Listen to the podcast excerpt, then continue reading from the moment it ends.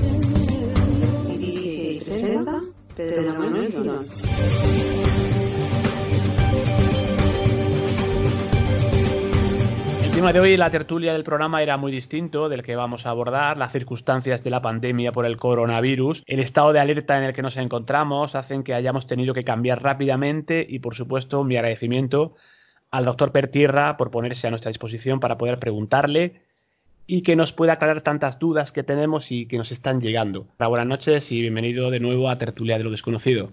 Hola, buenas noches Pedro, Eva y a todos los contertulios y por supuesto a los oyentes de Tertulia de lo Desconocido. Vamos a ir presentando a los compañeros que nos acompañan, pero sí antes yo quería preguntarle a Miguel Ángel, porque más adelante le vamos a hacer llegar preguntas, cuestiones que nos han hecho otros compañeros también. Pues realmente, Miguel Ángel, estamos viviendo la situación un poquito, hoy lo leía ¿no? la, en la prensa, ¿no? la situación es preocupante. Leía que, bueno, pues España es el segundo país del mundo con más nuevos casos. Actualmente tenemos más de 9.190 infecciones, más de la mitad en Madrid y han muerto 309 personas. Y se han curado, eso sí, una buena noticia es que se han curado 540 personas. Miguel Ángel, sorprendido por los datos. Bueno, eh, yo ahora mismo precisamente eh, un poquito más de, personas afectadas. Somos el cuarto país, después primero China, Italia, Irán y España. Fíjate que, que hemos superado a, a, Corea del Sur, a Alemania, a Francia, eh, con crece. Los recuperados eh, andan sobre los 500, los 530 y las muertes actualmente, con los que datos que yo tengo, que el del John Hopkins University, son 335 muertos. Muchísimo, muchísimo y, y bueno, la verdad es que ahora mismo en una situación muy preocupante. Yo sigo diciendo, y la palabra que siempre he utilizado eh, para esta infección, empezó como una epidemia. Yo ya al principio, desde el principio, a pesar de, de las críticas, de las voces, de los voceríos, de, lo, de las incomprensiones, eh, decía que si la pandemia había llegado, eh, pero como digo, no es porque eh, yo sepa más que nadie ni, ni absolutamente yo me lo invente, sino porque hay un elemento que ha aparecido ahora que parece que es que han descubierto desgraciadamente, que el índice de replicación, ese R, R0, el, el, que el, en el caso del coronavirus anda entre el 1,5 y el 3,5. Mayor de 1 indica que casi con toda probabilidad vamos a tener una, una, pandemia. Por lo cual, como digo, preocupado, una cifra importante, se han tomado una serie de medidas en todo el mundo, en España también, y, y bueno, el, eh, yo creo que tema de, discusión, de debate y, también, pues vamos a intentar aclarar un poquito eh, aquellos conceptos, porque también hay mucha infodemia. Eh, Pedro, Eva y, y, y, compañero, ayer me mandaba y me, bueno, me, llegaba por todas partes, incluso llamadas de personas preocupadas con el tema del ibuprofeno, porque en el, un artículo de Le Monde, le, un, periódico importantísimo de Francia, le atribuían al primer ministro francés, al parecer eh, sí lo dijo, que el ibuprofeno empeoraba muchísimo eh, prácticamente contraindicado el, eh, la infección del coronavirus. Yo leí el artículo en original, el, artículo francés, para que no hubiese problema de, de traducción ni, ni, que le echasen la culpa al traductor. Y bueno, lo que decía este señor eh, eh, era prácticamente eso, pero no se basaba en ningún estudio.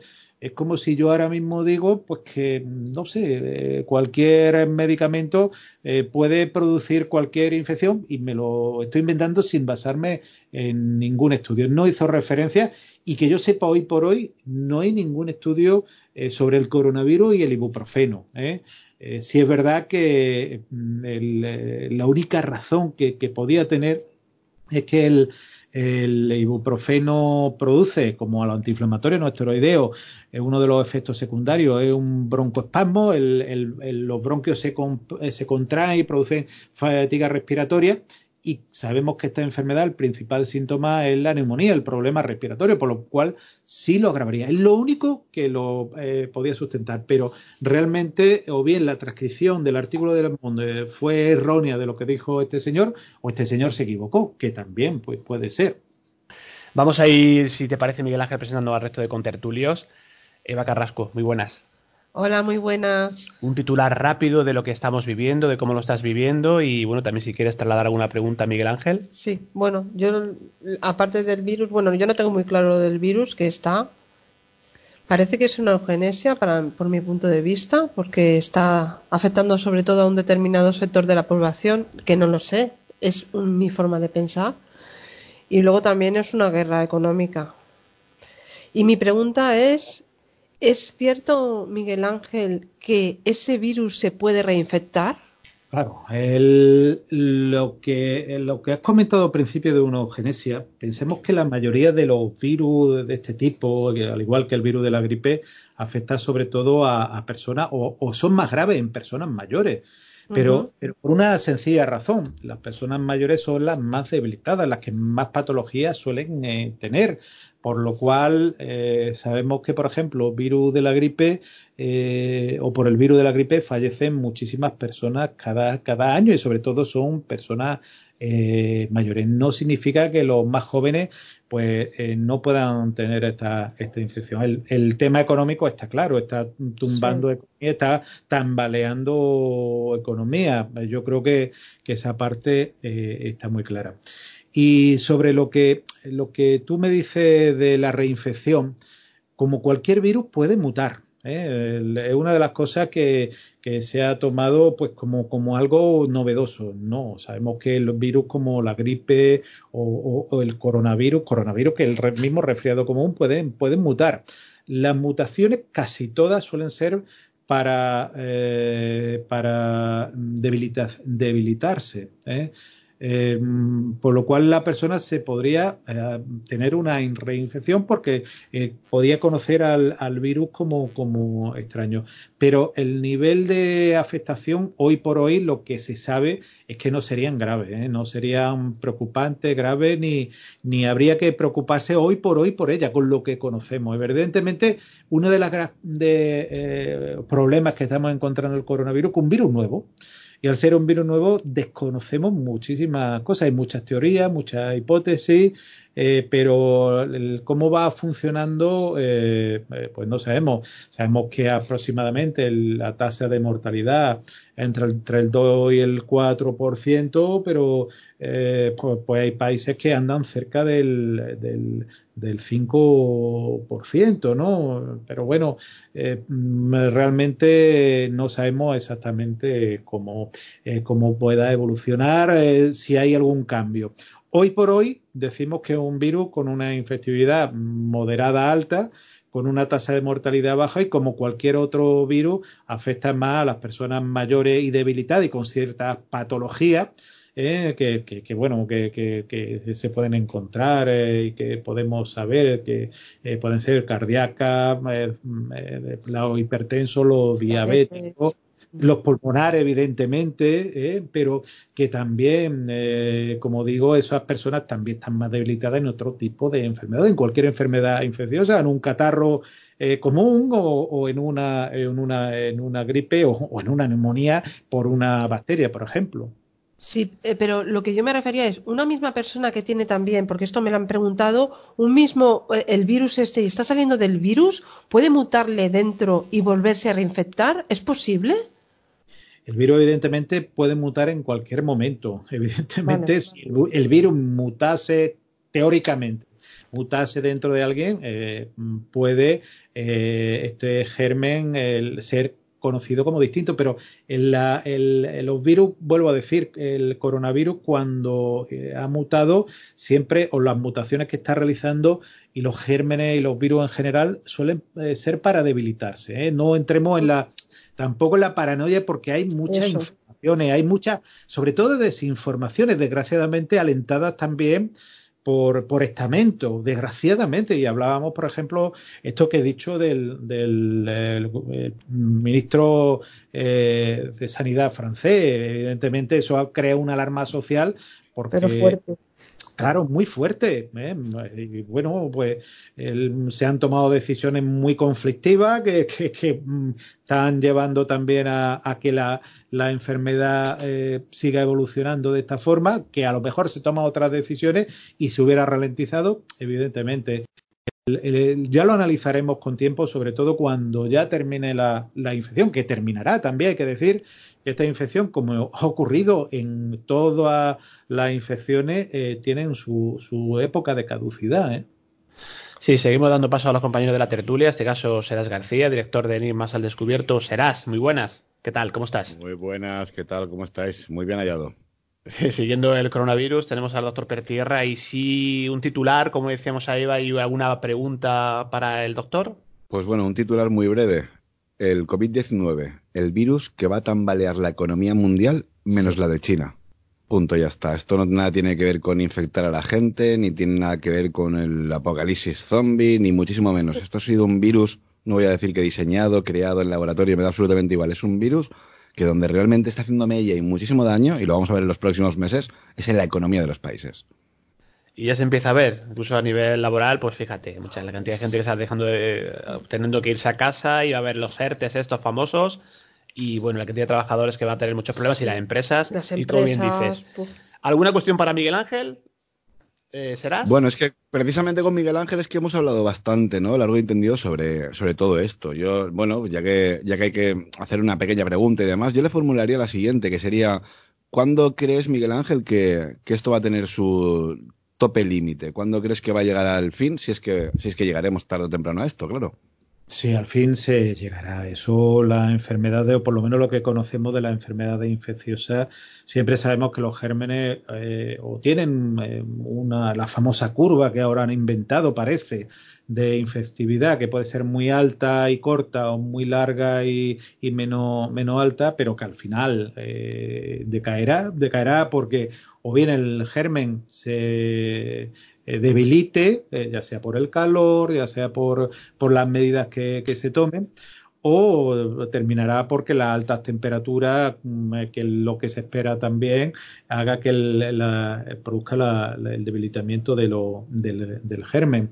Evidentemente ahí terminará. Puede durar eh, semanas o meses, pero también puede haber rebrote eh, del coronavirus, que es otra forma de, actuación, por lo cual habría que estar también ojo a visor de que no hubiese eso, esos repuntes. De hecho, eh, China, eh, que, prácticamente tiene controlada la, infección y que, y que incluso ha disminuido el número de afectados de 81.700 a 81.000.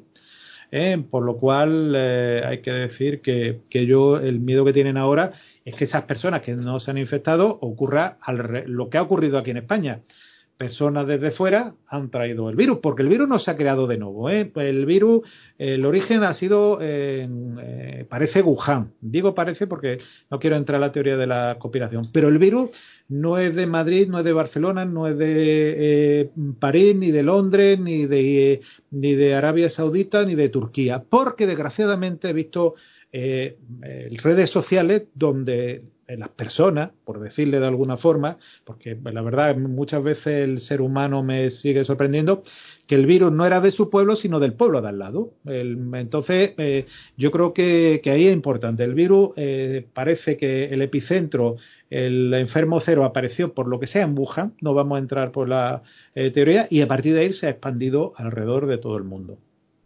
Lo que sí está claro, Miguel Ángel, que no entiende el virus de raza, sexo, religión, ideología política, eso estamos viendo, ¿no? O sea, es algo que, digamos que puede, pues prácticamente todo el mundo, todos somos susceptibles de ser contagiados, ¿no?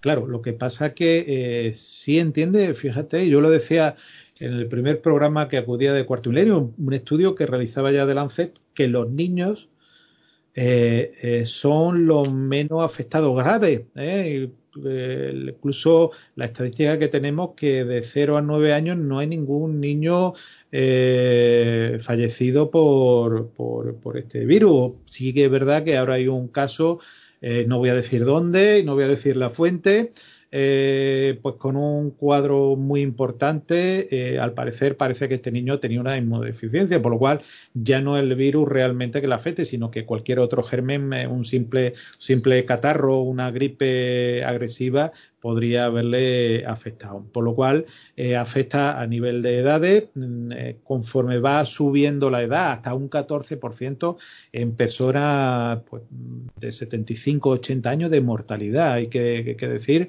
cambió la, mortalidad en, en personas más jóvenes es muchísimo inferior.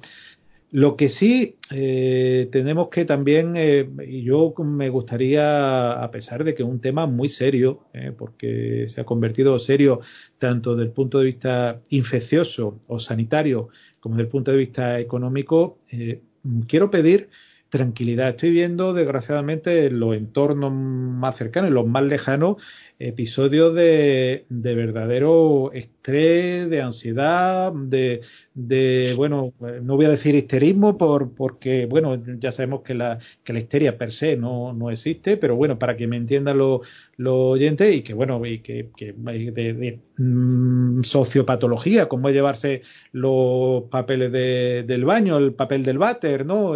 Que eso eh, eh, tiene también su sociopatología.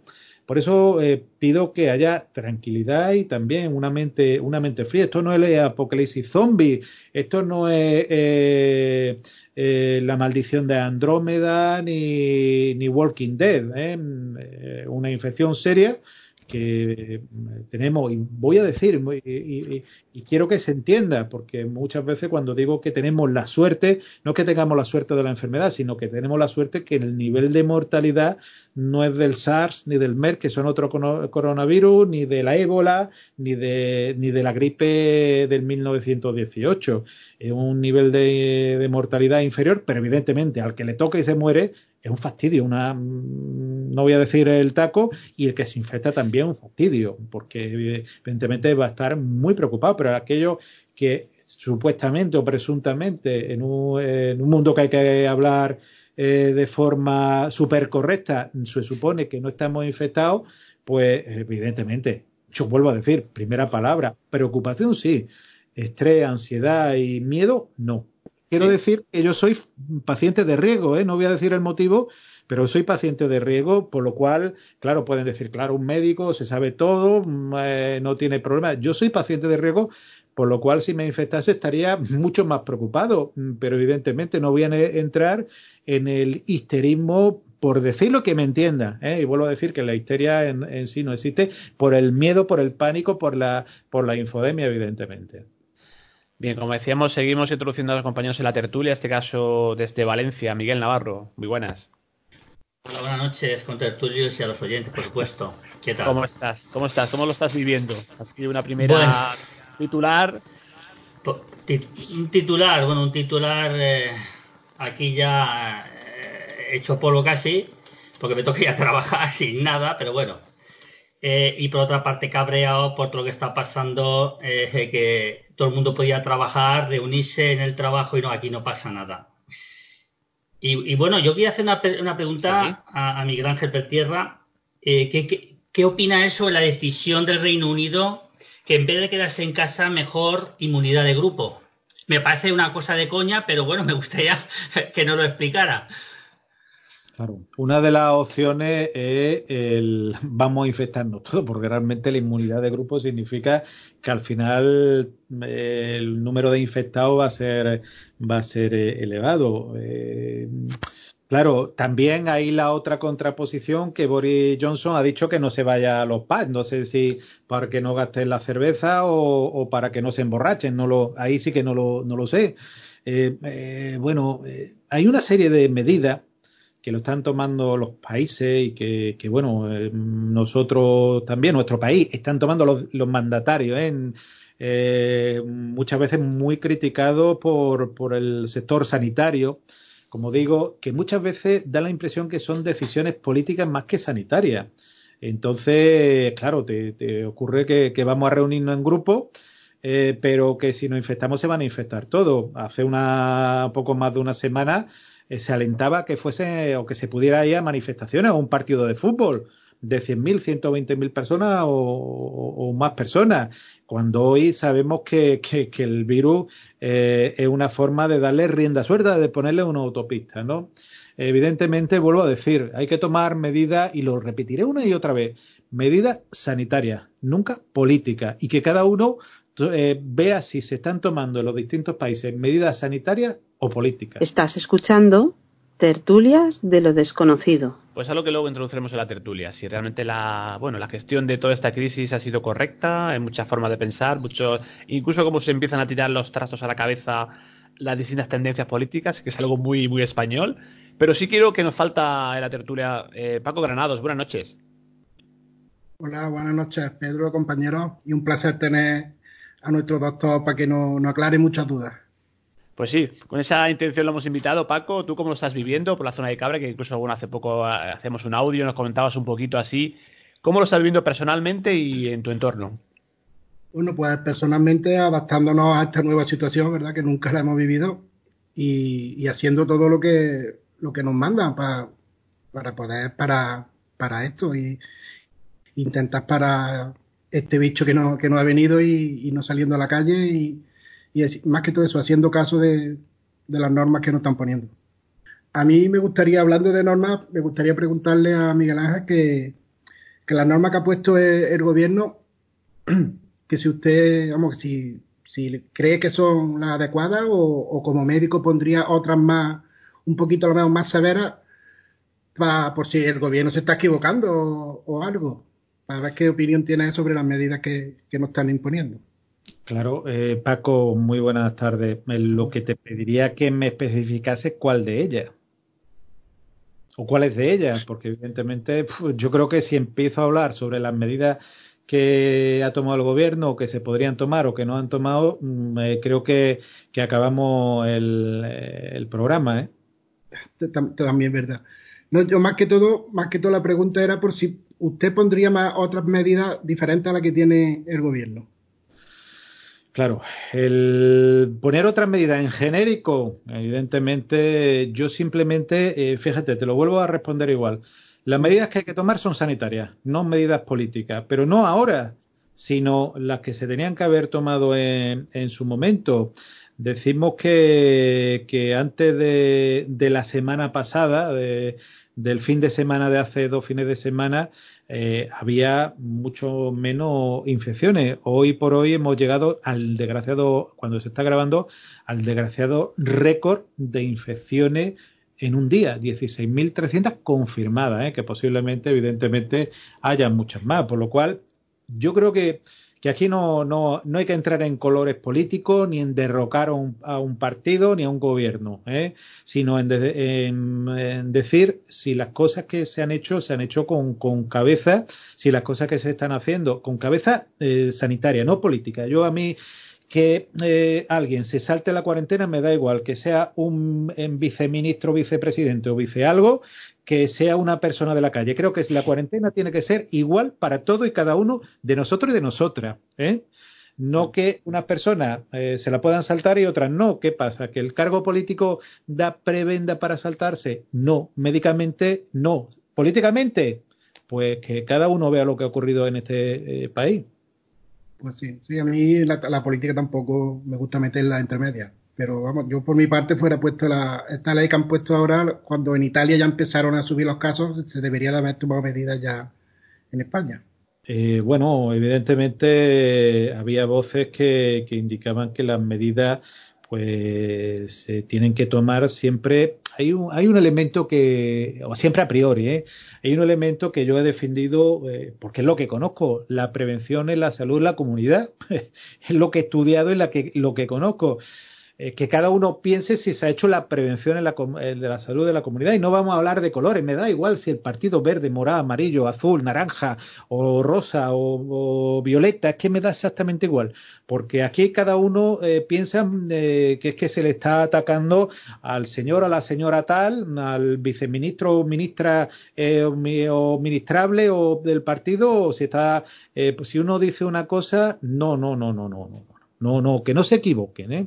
Pero también, bueno, yo me he encontrado hasta en el canal de YouTube eh, que sigo que eh, le dice que le parece maravilloso que se hable, pero que por favor que me calle yo cuando, eh, que, soy, que me calle yo para que hable un, un, médico. Y yo lo que le dije a esa persona, pues que eh, siempre que se hable yo en ese canal va a hablar un, médico, ¿no?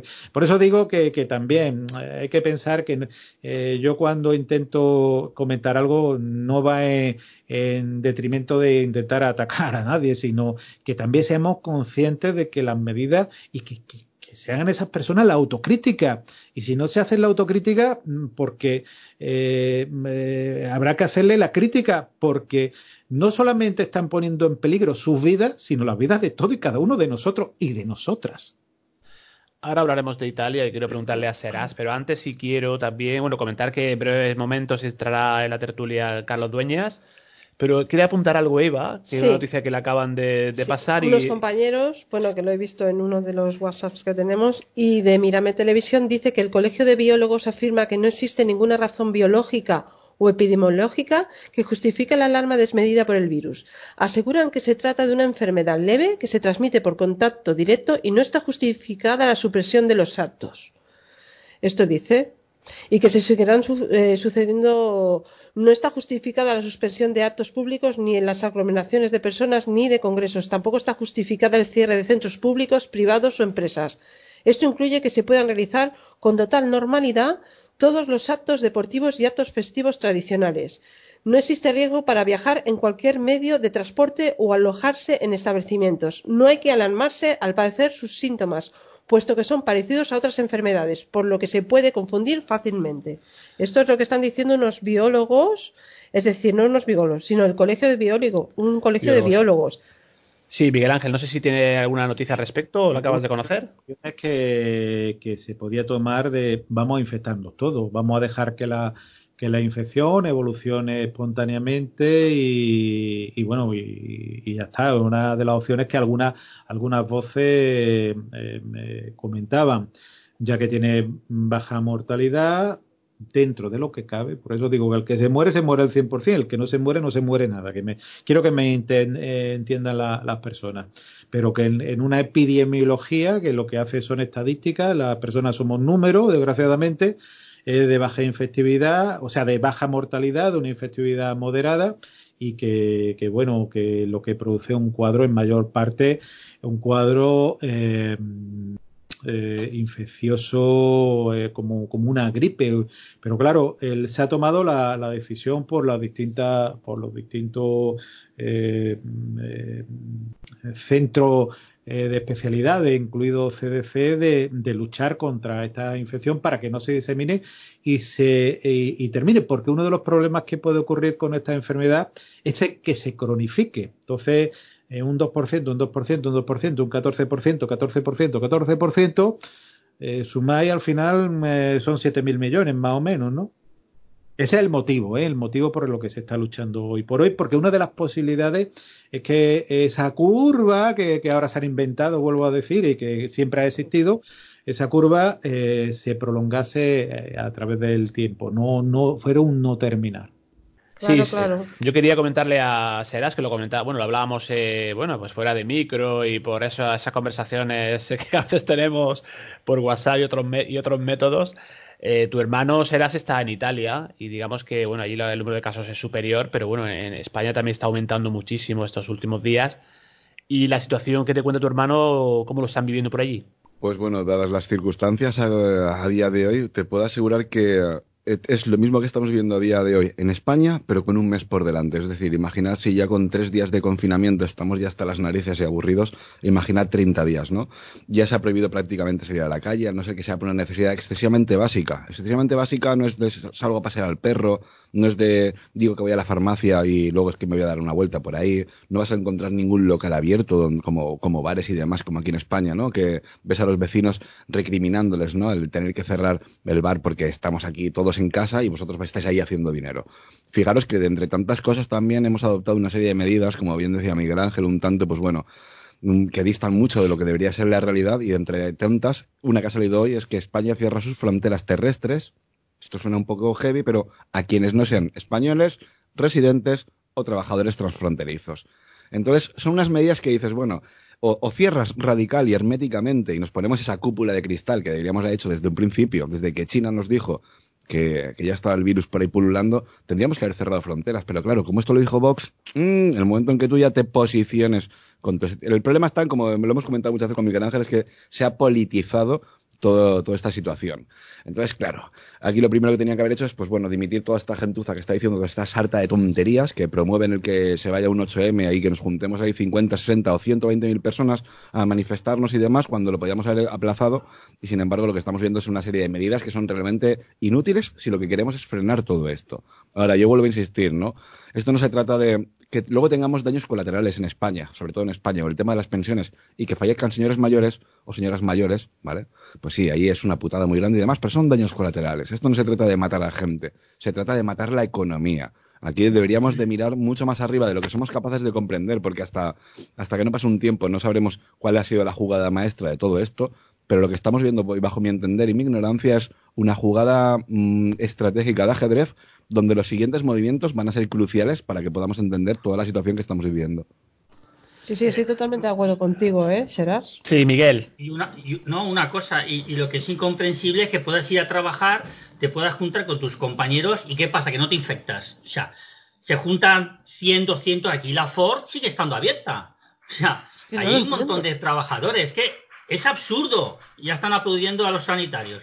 sí, pues mira, en tiempo, en tiempo de grabación del programa, bueno, es una medida que eh, se empezó a las 10 de la noche hace unos días, ¿no? Hace dos días, y eh, desde ayer, cada día a las 8 de la tarde se está haciendo, bueno, pues la gente sale a los balcones, a las plazas, pues para aplaudir, que me parece bonito, ¿no? El, aplaudir al personal médico que está haciendo una labor impresionante. Sí, Eva. Le quiero hacer otra Perdona, perdona, un segundo, pero ¿por qué estamos aplaudiendo? y ojo, que sí, que me parece muy digno, pero es que esa gente que ahora mismo está trabajando también está operando el resto de días. También está trabajando, incluso haciendo horarios que son forzosos y horarios que, duplican y triplican. Perdón y termino ya. ¿Por qué en vez de coger y salir a aplaudir a toda esta gente que primero está haciendo su trabajo y está cobrando por ello, ¿por qué no salimos a pitar por estos sinvergüenzas de políticos que nos han llevado a esta situación. Yo, yo de verdad, y, con Hombre, será, se, será, se entiende que como ánimo y como, no sé, hacia los sanitarios, no por otra cosa. A ver, yo quiero tienes razón, serás, tienes razón, serás, porque si... Pero yo, yo me gustaría, perdonar, que, que, Miguel Ángel eh, diese su opinión sobre el tema, que lo, que está,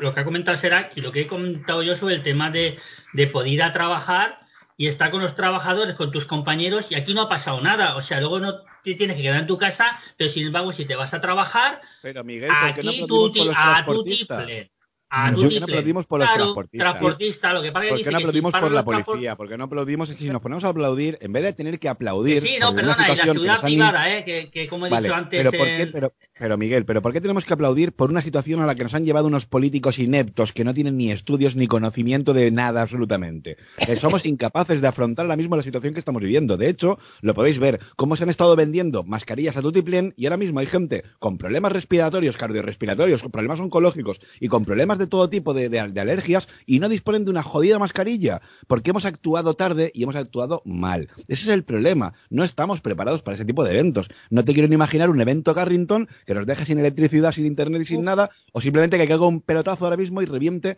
un meteorito y nos deje a todos pues prácticamente como, como la prehistoria. El problema está en que estamos actuando muy mal, muy tarde y que a día de hoy es una, me parece genial. Fíjate, como decíamos, mi hermano está en Italia y te puedes imaginar la de espectáculos que pueden haber. Es digno de, de, haber grabado todo esto y ponerlo como anécdota en el sentido de, por lo menos, aún no nos han robado todavía el humor.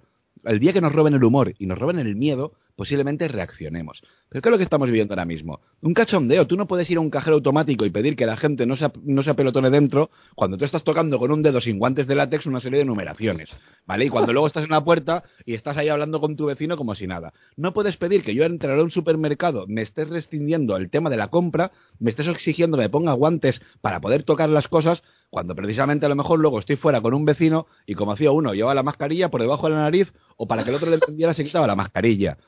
Es que hemos llegado a un punto no de. solamente eso será, lo- la botonera del ascensor, la botonera de los telefonillos. Todo, O sea, todo. la- todo, es que Pero todo. que se nos, pero a ver, pero es, Es que que me da igual risa, eso, sí. se nos olvida lo más importante, que aunque tú tengas Pero- guantes pero- y tengas todo, estás tosiendo, Pero ¿vale? serás, Yo- lo- aunque yo no- Lo dicho de lo que se ha dicho antes. Ahora toca aplaudir. Mañana toca decir lo que se tenga que decir al gobierno inepto que tenemos. Pero ahora toca aplaudir Pues a mí yo al no salgo a aplaudir. a la policía, a la Pues seguridad Yo prefiero privada salir a silbar, y prefiero a salir a los silbar y a pitar. camioneros que traen la comida. Prefiero salir a silbar y a pitar. Y de hecho, de verdad, animo a toda la gente que me esté escuchando a que si queréis mañana, en vez de salir a aplaudir, que está muy bien, porque toda esa gente se lo está trabajando, pero vamos también a meterle el dedo en la llaga, vamos a pitar, vamos a silbar, vamos a movernos en contra de todos estos ineptos que nos han llevado a estas circunstancias. Porque si esa gente fuera lista, fuera inteligente y hubieran hecho, eh, eh, hubieran tomado consecuencia de los actos a los que nos íbamos a enfrentar en un futuro con todo ese tema, posiblemente no habría ahora mismo gente doblando turnos,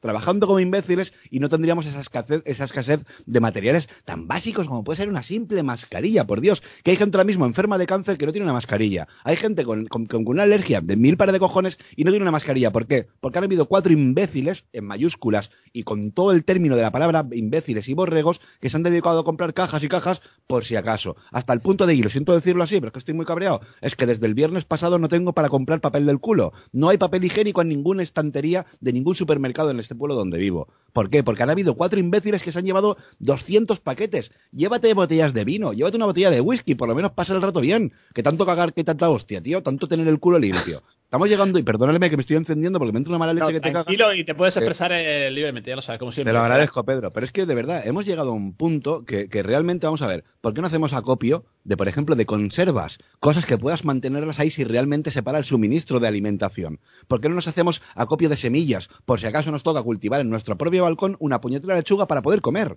No, sin embargo, nos estamos llevando las mayores tonterías, como es papel higiénico, a mansalva hasta el punto de que llevamos desde el viernes, estamos al lunes, tres días, tío, tres días sin papel higiénico, cuatro días, perdón. Viernes, sábado, domingo y hoy lunes. Sin papel higiénico en un supermercado, sin clines, sin servilletas. Hasta ese punto hemos llegado de tontería que vas a- ves a la gente por la calle echándose eh, eh, desinfectante en las manos y demás y luego dices, pero si es que luego te, vas a tocar un cajero automático y automáticamente te vas a rascar la nariz un ojo. Es que no puede ser que estés diciendo que la gente entre a un supermercado de uno en uno y mantenga una distancia de seguridad cuando luego a lo mejor resulta de que el que tienes ahí un tipo que está infectado, no le habéis hecho una prueba y lo estáis dejando que entre. Es que no tiene ningún sentido. ¿Por qué? Por- pero, ¿por qué no hemos reaccionado antes? Lo primero de todo, señores, hubiera sido cerrar fronteras, sobre todo China. China es la primera que tenía que haber dicho, eh, tengo aquí un virus, esto se me va a escapar de las manos porque tengo mucha población emigrando alrededor de todo el planeta y sobre todo con el tema que ha coincidido con el Año Nuevo Chino y demás. Coño, vamos a cerrar fronteras. Esto lo hizo primero Corea del Norte, todavía no hay un, fe- un infectado en Corea del Norte. Es que son muy radicales allí. Bueno, vale, ¿qué prefieres, ser radical o ser un país infectado y ser puntero como estamos ahora mismo como España? Vamos detrás de, de- de- de Italia y, y- y terceros después de China. Esto es increíble. Y ojo, a día de hoy se están cerrando fronteras también en Perú. Me estaba comentando el comandante José Campos, les han cerrado fronteras en Perú. Ya no hay vuelos ahora mismo en Perú. Es increíble Quería- todo, esto a dónde Quisiera- va a llegar. Y esto os lo vuelvo a repetir y con esto termino, es que que la gente no se preocupe de contagiarse, que si es que lo mejor que podríamos haber hecho es contagiarnos cuanto antes mejor para poder pasarlo, porque tarde o temprano todos vamos a pasar por ello. Dicho por distintos médicos de cualquier organización mundial de la salud, de cualquier lugar del mundo. Tarde o temprano pasaremos por ello. Ahora, si realmente esto no hace tanto daño como es, ¿en qué está afectando? En la economía. Y de hecho vuelvo a repetir, fijaros cómo va a venir una gran crisis como en 2008, y esto no es ni apocalíptico, ni, ni voy de Nostradamus por la vida, pero fijaros cómo la economía del país de China, por ejemplo, en los próximos de 3 a 6 meses va a ir increciendo, pero desde los 6 hasta los 12 siguientes meses, en un año, ¿eh? va a pegar un, pum- pero un subidón hacia arriba, mientras que nosotros vamos a tardar 3, 4, 5 años en intentar reponernos de todo esto. Y luego también vuelvo a repetir esta pregunta para todo el mundo. ¿Creéis que estamos preparados si virus, en vez de ser, por ejemplo, el COVID-19, hubiera sido una viruela, que estuviéramos todo una, o una peste bubónica o cualquier tipo de virus que realmente es letal en un casi 90%? ¿Hubiéramos estado preparados para esto? No, estaríamos prácticamente todos muertos. Será, se está esperando Carlos Dueñas, pero sí quiero escuchar rápidamente a Miguel Ángel Pertierra de todo lo de esta conversación que ha surgido y bueno, de pues el tema de, los aplausos que comentábamos, el, yo creo que el sobreesfuerzo de, la, de la medicina, de tus colegas, eh, cómo lo están viviendo. Miguel Ángel, ¿qué, comentamos de todo esto? Puede decir, evidentemente, lo de aplaudir o no, no sé si es una moda o, algo que, se haga, pero prefiero ahora mismo eh, intentar animar al personal que, evidentemente, y lo hemos hablado, será yo alguna vez, eh, no digo que no lleve razón, ¿eh? sino antes de, criticar a los que lo han hecho mal o si lo han hecho mal, eh, evidentemente, a lo mejor no llega la autocrítica, pero ojalá, ojalá llegue la crítica y, la, la, responsabilidad necesaria. pensemos que, estas personas tienen responsabilidad pues con, con todo, con todas las personas pues que no solamente lo han votado, sino aquellas personas que no lo han votado, pero que a fin de cuentas es su gobierno, sea de su ideología o no. Por lo cual, en ese aspecto digo, lo de cerrar o no frontera, podíamos hablar largo y tendido. Es verdad que cuando la infección estaba en, en China, eh, o en Italia eh, después, eh, cuando empezaron los italianos a, salir de forma importante hacia otros lugares, sobre todo a España, no hubo ninguna medida, a pesar de que hubo muchas voces diciendo que se controlasen, no porque no queramos a, a los italianos, ni a los franceses, ni a los chinos, sino porque es un tema de sanidad. Rusia ahora va a cerrar la frontera y bueno, ellos le toma y, China está pensando cerrar la, la frontera, hacer lo que eh, quizá deberíamos haber hecho, ¿no? Entonces es un problema de sanidad. ¿Se han tomado medidas políticas en vez de sanitarias? Que hubiera sido más lógico. Las personas provenientes de Italia, pues como la persona que va ahora mismo a Hong Kong, tiene que hacer una cuarentena y si no eh, vence la cuarentena, pues para el hospital o, para donde o para su para, para su país en un, en un elemento medicalizado en un avión en un barco medicalizado el tema es que han entrado personas con infección y es como un abanico como como como una explosión como como el uno el, a mí me recuerda a ese juego o esa historia esa leyenda que que le decían a un, eh, a un árabe pues que qué es lo que quería, ¿no? Y este decía, yo solamente quiero en un tablero de ajedrez un grano en el primer cuadro, dos granos en el segundo, cuatro gramos en el siguiente. Y, el, y por la ineptitud del jeque o de la persona, cada uno lo cuenta de una forma, le dijo que sí, cuando fuera a hacer las cuentas, no había granero en todo el mundo conocido para poder llenar de grano. Pues a lo mejor ha pasado lo mismo. Yo creo que ahora mismo más que decir y despotricar, porque si uno dice, claro, este es del partido, de la ideología, tal, yo creo que lo ideal es que los oyentes piensen por sí mismos. Una de las cosas que desgraciadamente eh, aquel que no esté aborregado o adoctrinado, que desgraciadamente también hay, eh, va a decir, no, señores, mm, nadie se puede saltar la, la, cuarentena, no, señores, no se puede arengar en un momento de una infección a, hacer reuniones masivas, sea de lo que sea, y sea por la ideología que sea. Se pueden aplazar al mes de octubre, al mes de mayo, al mes de julio, y si no se vuelve a aplazar, porque evidentemente eh, sería, hubiera sido lo más razonable lo que bajo mi entender y bajo el de muchos profesionales no es entendible que una persona de alto rango dentro de la, de la comunidad científica y política o, gubernamental diga que en una eh, expansión de un virus le diga a su hijo que puede ir, que haga lo que quiera de ir o no a una manifestación. Desgraciadamente, eh, y hay que decirlo, los profesionales de la medicina están sufriendo eh, aparte de la infección, aparte de esos de esos horarios, están sufriendo pues el, eh, la, forma de actuar de, eh, de, los políticos también. Se está esperando un repunte de las infecciones en esta, en estos días y evidentemente no hay que sumar dos y dos. Si, si ahora mismo prohíben que no se reúna nadie, que todo es a un metro y medio, que me digan por favor en un partido de fútbol, en un partido de baloncesto, en una manifestación política, en unas fiestas patronales, ¿quién eh, se ha quedado a más de metro y medio? Porque yo no lo conozco. Tertulias. de lo desconocido. Sí, por ahora seguiremos comentando, pero sí veo conectado. Disculpa, Miguel, tenemos conectado ya, creo que veo a Carlos Dueñas. Carlos, buenas noches. ¿Y qué pasa? Buenas noches, ¿cómo estamos? Pues mira, yo creo que nos viene bien conectar contigo, eh, un poco de respiro. Ahora seguiremos en la tertulia que estaba siendo realmente caliente, por así decirlo. Pero yo creo que cuando tú apareces, Carlos, eh, el mundo del cine, eh, yo creo que nos lleva a otra, bueno, pues a otra dimensión. Incluso nos viene bien para relajarnos en cuanto a lo que estamos hablando esta noche del tema del coronavirus, ¿no?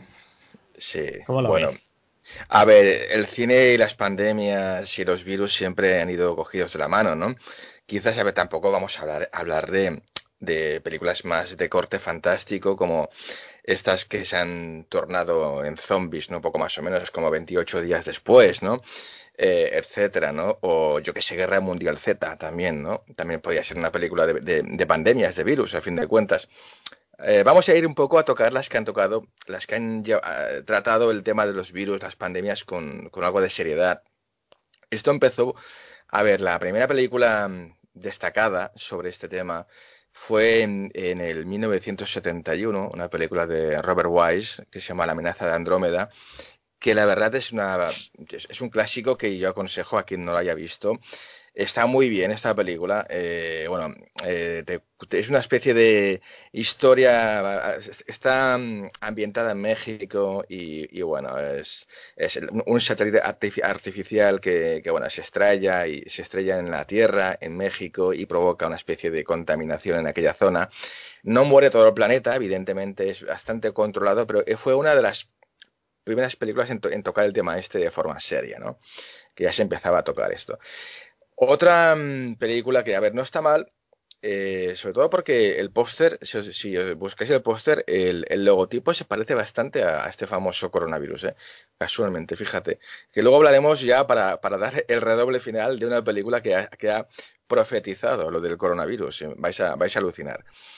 Em, me refiero a la película Señal de Alarma de 1985.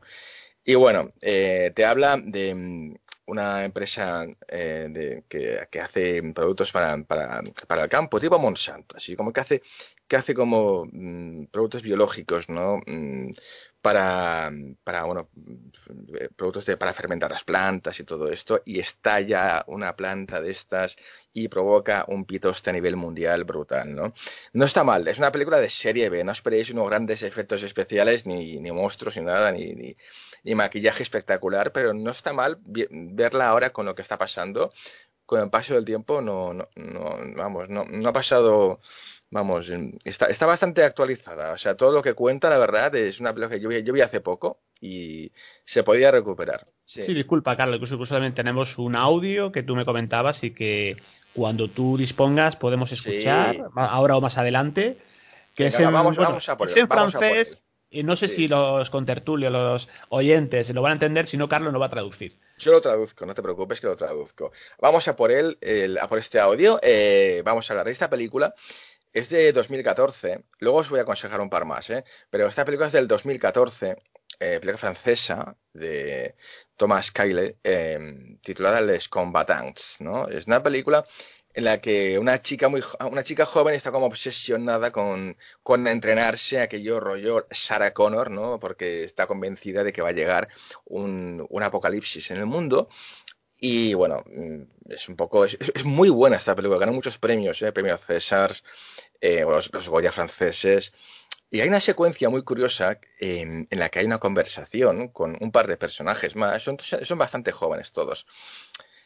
Y si quieres, lo que vamos a hacer es escucharla, pero fijaos sobre todo escuchar la palabra final. Fija, a ver si os suena la palabra final, cuando, cuando quieras. J'ai pas peur du chômage et de la crise. Il y a bien pire qui se prépare. Hein. Mais bon, comme on se focalise sur des choses minimes, euh, on le voit pas arriver. Je comprends rien. Qu'est-ce qu'on voit pas arriver? La fin. La fin de quoi? La fin. L'extinction. Ah ouais, carrément. Et alors on doit se méfier de quoi alors? Il y a le choix hein, pour tout foutre en l'air les émeutes de la faim, la guerre de religion, la sécheresse, le dérèglement climatique, euh, le basculement des pôles, les centrales nucléaires qui pètent. Ouais, ou les épidémies. Tu sais, trucs respiratoires que tu peux pas soigner là. Le coronavirus Ouais. Non, mais ça, je crois pas parce que la prévalence elle est bien en train de baisser. Mais bon, ça va, on a la télé là.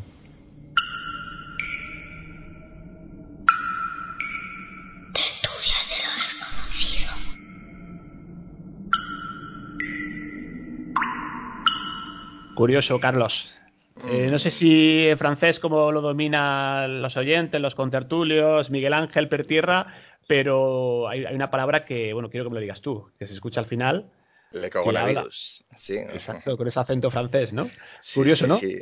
Sí, ya están hablando de que ella, de, que sí, de que se está preparando porque va a llegar el hambre en el mundo, eh, las centrales nucleares, habla también del, cambio climático y un chico le dice sí y dice y una pandemia sobre mm, crisis respiratorias es una a ver tampoco sé tanto francés pero habla sobre crisis respiratorias en los humanos y le, mira a ella y le dice el coronavirus tal cual sí, sí, sí. Cuando, cuando, me alertaste, cuando me alertaste de ello, la verdad que me, sorprendió, ¿no?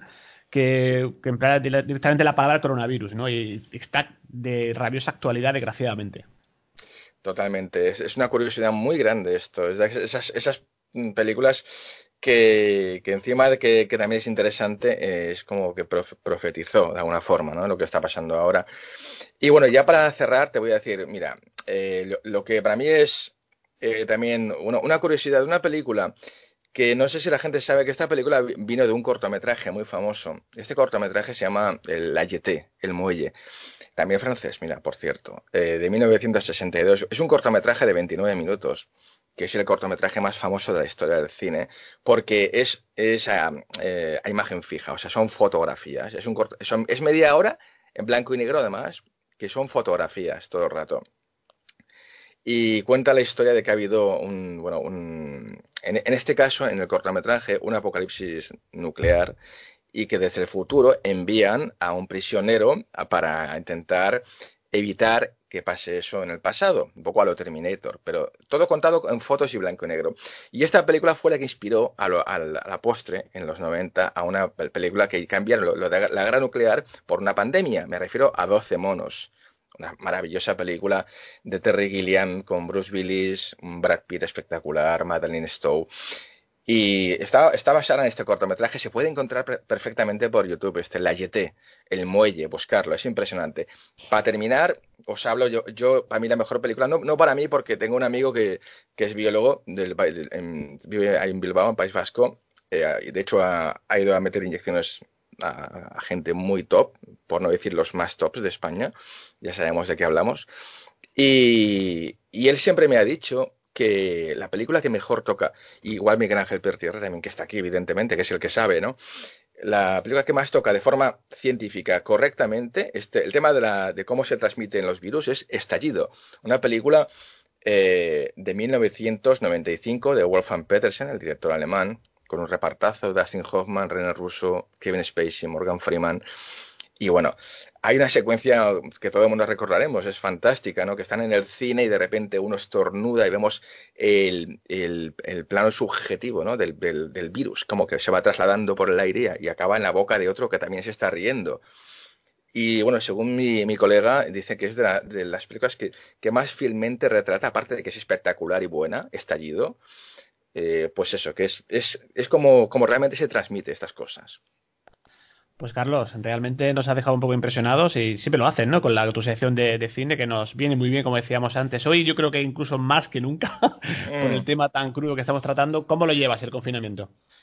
Pues yo aquí ya ves tú, edita que te edita, aquí qué voy a hacer yo, aquí todo el día haciendo programas, como un loco, ya tengo programas hasta el 2024, o sea, imagínate, a mí, a mí, a mí ya me va bien esto, pero bueno, esperemos que, sigamos aquí todos entonces. Pues muchísimas gracias, Carlos, y nada, oye, un placer como siempre, y hasta la próxima, que esperemos que sea un tema, bueno, pues un poquito más eh, light, entre comillas, un poquito más, no tan crudo, ¿no? Como este. Pues nada, oye, saludos a toda la sala y nada, un abrazo a todos. Venga, pasarlo bien. Muchas gracias, ¿eh? un abrazote. Un abrazo. Adiós. Chao, Carlos. Chao. Adiós, Despedimos a Carlos Dueñas. No sé, compañeros, creo que estaba en el uso de la palabra Miguel Navarro justo cuando, cuando entró Carlos Dueñas y después iba Carrasco. Miguel. Sí, no, nada, simplemente era, eh, ¿vosotros pensáis que esta situación nos hará aprender? O volveremos a cometer los mismos errores que se han cometido. Yo creo que va a ser que va a seguir cometiendo los mismos errores, pero bueno, me gustaría que, los contertulios dijesen su opinión al respecto. No sé si Miguel Ángel se anima. Hombre, Miguel Ángel. Eh, sí, ¿no? yo primero saludar a Carlos Dueña, no sé si ha salido, la, la amenaza de Andrómeda era un clásico, no sé si con, con vosotros o con Será hace un ratito lo, veía, porque es la típica película que, que habla lo de la explosión, la, película Explosión, sí es la, la película que quizá habla, eh, que trata de cómo los gérmenes pues pues pasa y que, que bueno, el, cine, igual que distintas eh, distintos libros que aparecen. Hay uno por ahí dando vuelta que del año 1981 que hablan de, de las infecciones. Uno de los que nos ha dicho coronavirus. Pero es que hay que decir que, por favor, coronavirus se conoce en la, en la historia de la humanidad desde hace mínimo 3.500 años. Que la gripe, eh, o sea, la, el, la, el resfriado común es un coronavirus. Hemos tenido dos pandemias importantes, el SARS y el MERS, que ya no nos acordamos, uno en 2003 y otro en 2012. Entonces, claro, eh, parece que ahora coronavirus es el único que existe el COVID-19, que no existe ningún, ningún otro. No, evidentemente, aquel el que haya utilizado. E igual que. Miguel Ángel, disculpa que te interrumpa. Claro, a nivel, a nivel científico médico seguramente lo conocíais, pero a nivel popular te aseguro yo que no. Claro, Claro, a nivel popular, evidentemente, no es que no lo conozca, es que no lo tiene por qué conocer, ¿no? Claro, son cosas muy específicas. Pero hay otro elemento que me gustaría también, porque mm, las redes te saturan, me ha llegado como 8, 10, 12 veces un señor que dice que él ha hecho su tarea y que, y que ha encontrado un estudio que el John Hopkins Hospital eh, eh, había hecho en el mes de octubre un estudio eh, de, una, de una pandemia por, un, por el coronavirus. Claro, vamos a ver, es el llamado Proyecto 201, no es ningún secreto eh, ni que lo hayan ocultado. Vamos, el, precisamente yo cuando me llegó esa información le dije a un ingeniero informático pues que, que me, bueno, que viese en la página web si, si realmente era una página creada a posteriori o estaba creada anteriormente y está creada de aproximadamente de agosto de 2019. Era para que la gente se, se apuntase y son ejercicios tácticos, teóricos para infecciones. Infecciones, el coronavirus, vuelvo a decir que hemos tenido dos grandes pandemias como el SARS y el MERS, que eran mucho más letales, lo que pasa es que han sido eh, mucho más eh, o menos infectivas y mucho más autolimitadas. Ha afectado a menos personas, han muerto más, pero se han cortado, se han cortado antes. Entonces, claro, eh, cuando escuchamos la palabra eh, coronavirus en el proyecto 201, por ejemplo, pues vuelve una y otra vez, me vuelve a llegar una y otra vez ese mensaje. Eh, yo ya no sé las veces que he dicho que, que, bueno, que no es un fake, que es algo real, pero que este señor que dice que lo ha encontrado, pues no sé dónde lo ha encontrado, porque nadie puede encontrar algo eh, que está visible, por lo cual eh, no es que lo haya encontrado, sino que ha encontrado la página web, porque otra cosa no entiendo, porque en ningún momento que yo sepa se ha ocultado.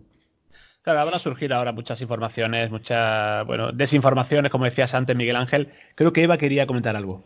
Ah, eh, sí, mm, Miguel Ángel, y, luego serás. Hay mucha gente que tiene dolor de garganta, que no tiene fiebre, que está como cansado y parece que le va a bajar pero no le baja, o tiene un poquito de tos pero poca. Esto podría ser, ¿verdad? También.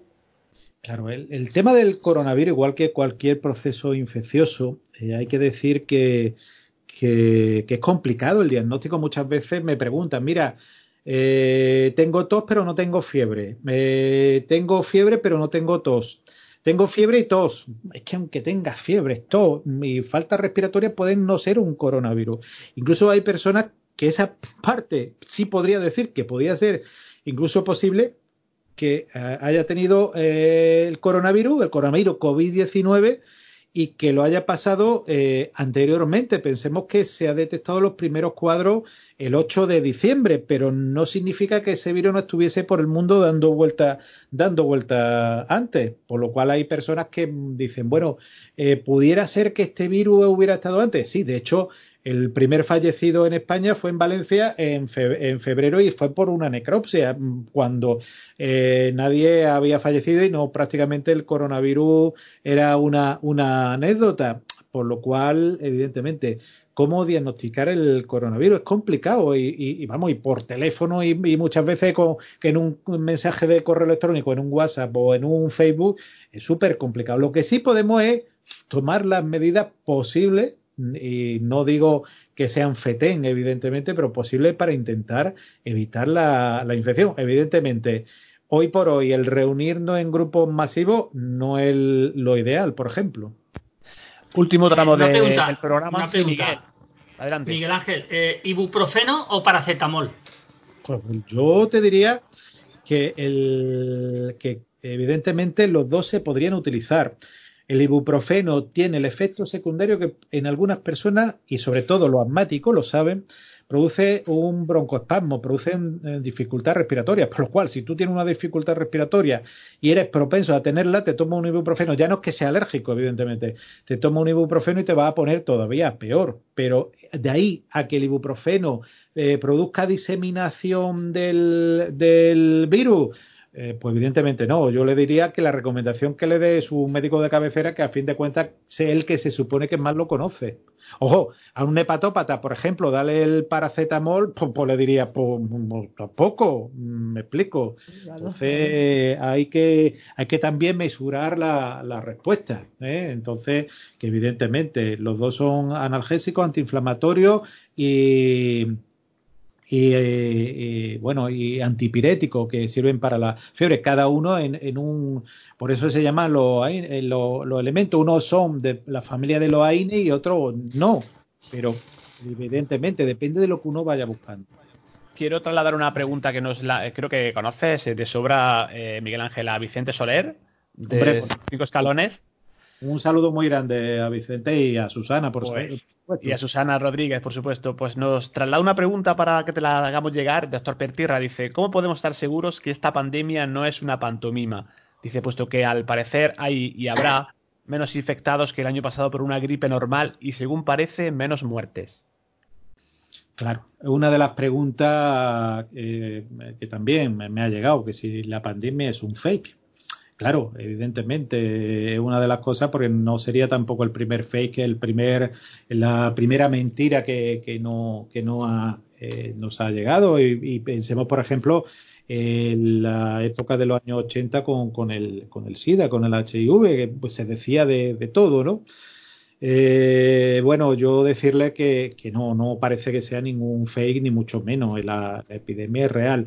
La forma de, de, afrontamiento a la epidemia, evidentemente, o la pandemia ya, eh, evidentemente es lo que mm, estamos valorando y lo que se están valorando día a día, minuto a minuto, es lo infectado, cómo tratarla y de hecho hay unas noticias alentadoras que ya se están o se van a empezar, dentro de poco a probar vacunas.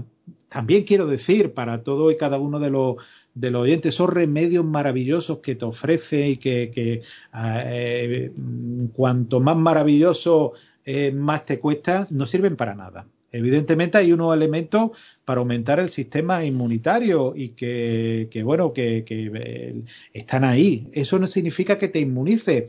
Ayuda a que cuando tú tengas no la infección del COVID-19, sino cualquier infección, eh, te ayude a soportar mejor la infección, incluso en un momento determinado pase como asintomática. pero de ahí a que existan unos remedios maravillosos que o con la energía o con el que como he escuchado en, alguno y me permite que me, que me sonría sarcásticamente, me parece una tomadura de pelo y una gana de engañar también al personal que está angustiado. Bien, vamos eh, rápidamente una ronda con Serás García y Paco Granados y después otra pregunta que también nos han trasladado para que te la hagamos llegar. Serás. Serás García. Ya sabéis, que yo tengo de entre mis contactos a mucha a mucha gente y bueno, me acaba de mandar un WhatsApp, eh, me acaba de mandar un mensaje, Don COVID-19, preguntando que dónde estamos, que se aburre y que nos quiere infectar. Venga, fuera cachondeo y, y demás, me, gustaría hacer ese repunte ¿no? a lo que comentaba Miguel Ángel. Eh, hay que diferenciar entre lo que es el coronavirus y el COVID-19. En lo que nos tendría que preocupar, o lo que nos tiene que preocupar ahora mismo, es el COVID-19, no el coronavirus. El coronavirus hace muchísimos años que está ahí. Todos hemos sido infectados alguna u otra vez en nuestra infancia con esos catarros y demás, y eso era el coronavirus. Lo que nos tiene que preocupar es el COVID-19. De ahí viene que desmintamos también, y yo creo que hay que desmentir también esas cantidad de vídeos que te, que te ves, que te muestran desinfectantes y te ponen coronavirus y dicen, ah, esto ya estaban prediciéndolo hace años. No, señores, que el coronavirus tiene ya muchos años de antigüedad. No, no, verás que ponga contra el COVID-19 antes del 2008, por, del 2018, por ejemplo. Luego también, por ejemplo, fijaros que este año se habla de la gripe que ha sido muy fuerte este, este invierno, lo hemos comentado una vez que otra Miguel Ángel, no sé si recuerdas eh, cómo en los, eh, Madrid estaban los hospitales colapsados, ¿no? Vino una gripe muy, muy fuerte, pero ¿cuántos de nosotros no hemos pasado el, peor de invierno de nuestra vida este año pensando que nos íbamos a morir y nos dijeron que era una simple gripe? ¿Y si a lo mejor fue el COVID-19? lo que, lo que tuvimos, ¿no? Eh, estas navidades. Yo recuerdo que estuve desde el 28 de diciembre hasta el 4 o el 5 de, febrero prácticamente con fiebre todos los días. Y luego también es que el coronavirus, que aparte de lo que decía, que, no es algo moderno, que lo que nos tiene que importar es el COVID-19. Y algo también, aprovechando que está Miguel Ángel y que, y que él está en la zona de Málaga, comentaros también a, todos en la, mesa en general y a todo el mundo que nos está escuchando para que veáis cómo es la situación con las medidas absurdas e inútiles que nos está dando este gobierno que tenemos y es que resulta que hace unos días, bueno, hace unos días, hace ya unas semanas, en Málaga hubo un brote, eh, se detectó un caso de gripe A, que es muy jodida y muy complicada, y de un caso del arenavirus. Estamos hablando de, una serie de virus que tiene una mortalidad muchísimo más grande que el COVID-19, que el coronavirus y cualquier otro tipo de virus, ¿no? Sin embargo, Miguel Ángel, esto se ha silenciado, se ha callado, no tenemos más noticias de todo ese tipo de historias.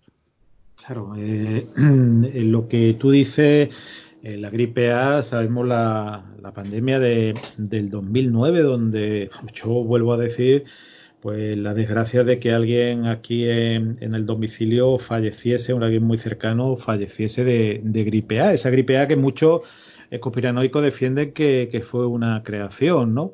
Pues hay que decir que, que pues alguien que venía estaba aquí todos los días en casa pues pues falleció de esa gripe A.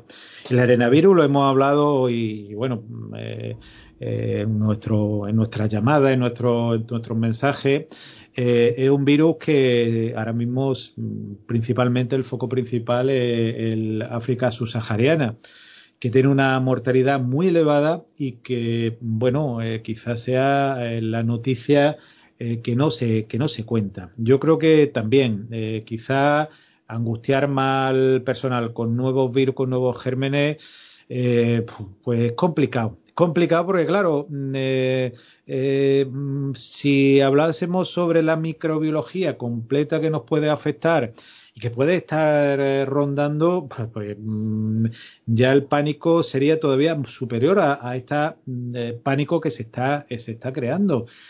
Desgraciadamente, en los mismos supermercados mm, parecía, bueno, el que había el fin del mundo. Tú hablado el, del tema de lo, del papel higiénico y, bueno, y se ha visto y, lo aparece en vídeos reales, pues que estanterías vacías que, que, realmente eh, solamente en caso de, de grandes crisis es, lo que hubiera, hubiera supuesto, ¿no?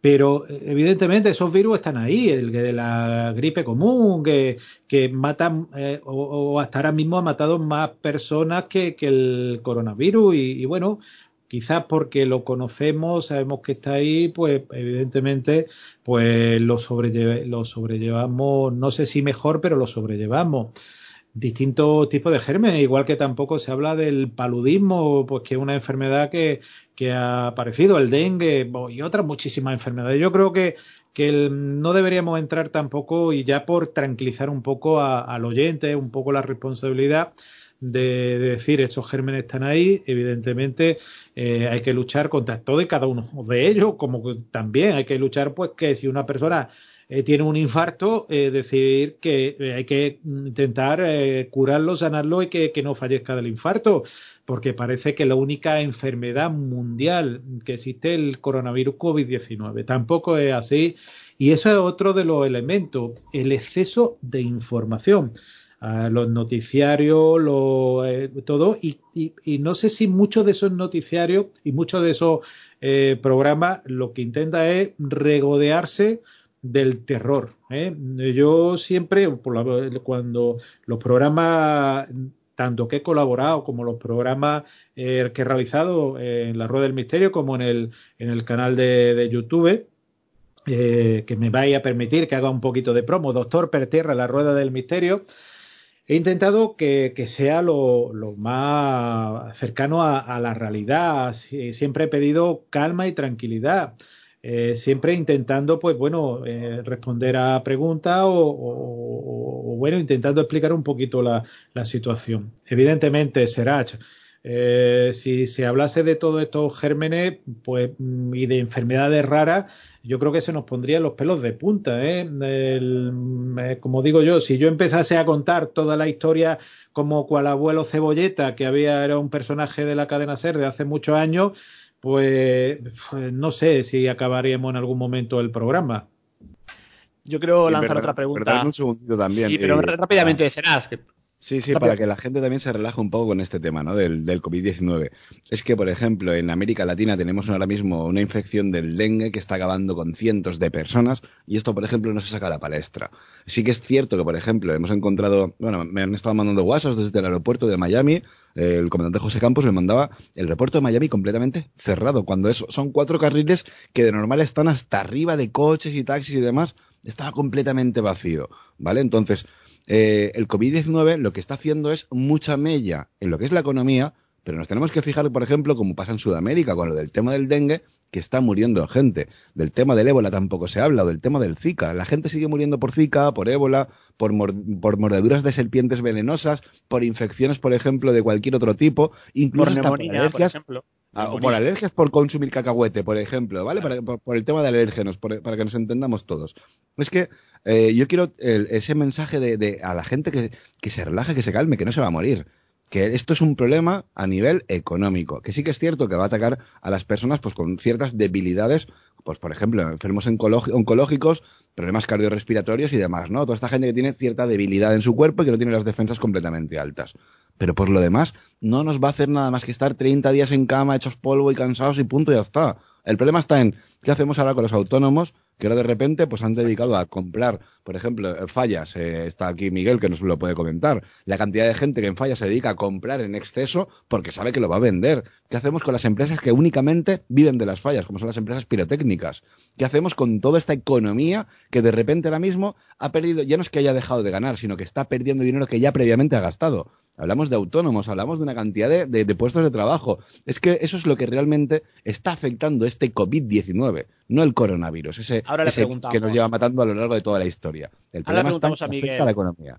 Ahora le preguntamos a Miguel lo del tema de las fallas, que también es interesante, pero quiero leer una, rápidamente una, una pregunta que lanza Noli Encinas para Miguel Ángel Pertierra.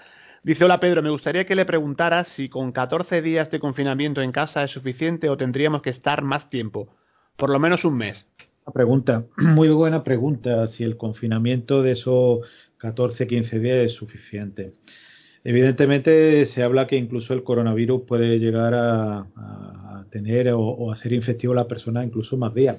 El hacer esos 15 días porque se supone que cuando empieza a dar síntomas la persona ya lleva 4 o 5 días con, la infección. Entonces, eh, por eso, por lo que se hace lo de los 14 días, para, para homogenizar un poco el tiempo de, aislamiento, porque una de las cosas, y que se habla muy poco, del factor psicológico del efecto del aislamiento. ¿Cuántas personas eh, van a acabar con depresión, con ansiedad, mm, pareja rota, mm, eh, personas con, con, trastorno psicológico importante por esos 15 días? Hay un estudio de chino de, sobre las personas que, eh, han estado esos 14, 15 días eh, eh, aislados.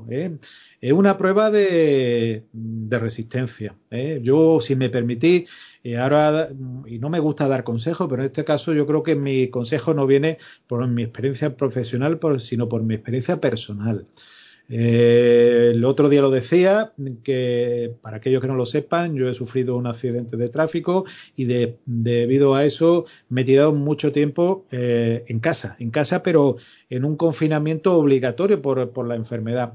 Y hay que mantener la mente ocupada. La mente ocupada no significa ver la televisión de forma pasiva y los noticiarios a ver lo que dicen cada cinco minutos del coronavirus sino la mente ocupada de escuchando música, leyendo libros, eh, también, ojo, también las personas que les gusten eh, las maquinitas, la, que no voy a decir ninguna marca, o los juegos eh, de ordenador o distintas plataformas, racionalizar también, por no entrar en un cuadro obsesivo, intentar diversificar y evidentemente esos días, pues, estar pues como cuando uno estado enfermo de cualquier otra enfermedad de pocos días y que esos días eh, se, han prolongado a 14 días o a lo mejor más. Por lo cual, muy importante, muy importante que afecte psicológicamente lo mínimo, tanto a personas que viven solos, personas que viven acompañados por sus parejas o, por sus familiares, o los que viven eh, también con niños pequeños. Evidentemente, yo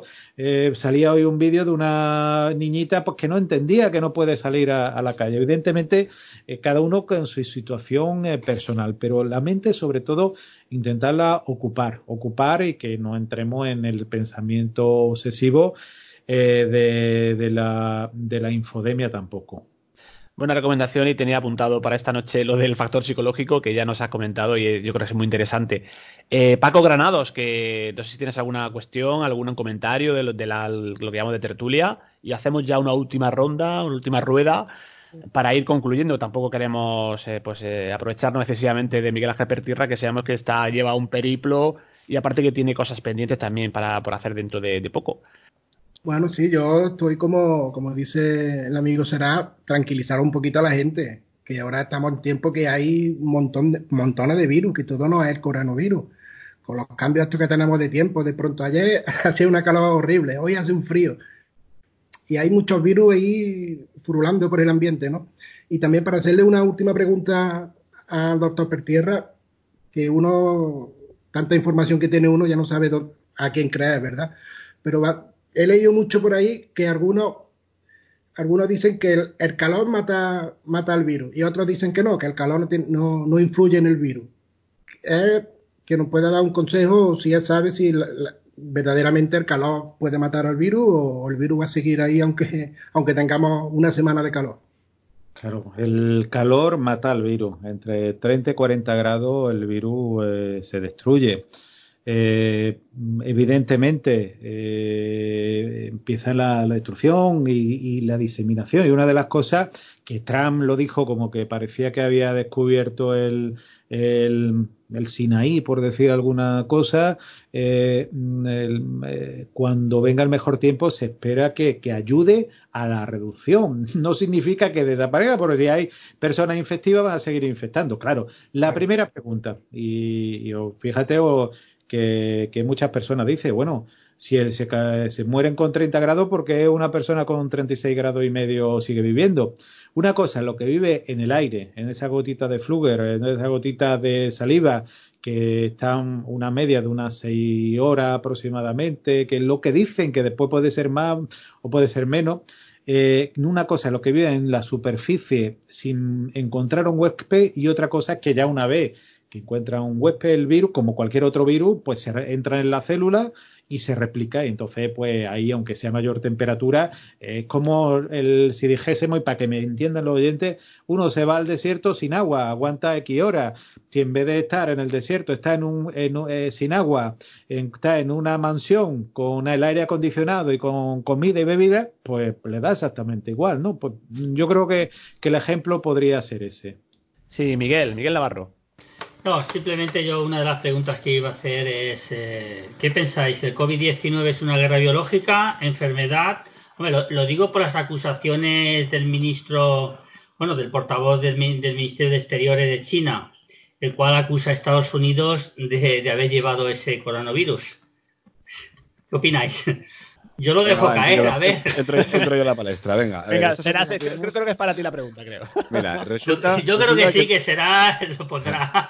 El no, así. no, mira, fuera, fuera coñas. Mira, fíjate que yo en un principio, cuando empecé a ver toda esta jugada, viendo esos procesos de aranceles, esa, esos tira y afloja entre China y Estados Unidos y demás, ¿no? Viene todo este proceso del COVID-19 y resulta que yo en un principio pensaba, digo, mira los americanos qué cabrones son, porque han soltado el virus para acabar con toda China que va todo lo contrario. A día de hoy estoy cada día más convencido que han sido los propios chinos, porque ellos siguen estando como están de maravilla. Ahora, ¿a quién le falta material tecnológico? Apple ha sido de las primeras empresas. De hecho, esto parece ser que lo estoy vaticinando, pero lo dije hace ya unos o cuantos programas atrás en el tiempo. Dije que entre las primeras empresas que iban a caer, por ejemplo, sería eh, Apple y, por ejemplo, Tesla.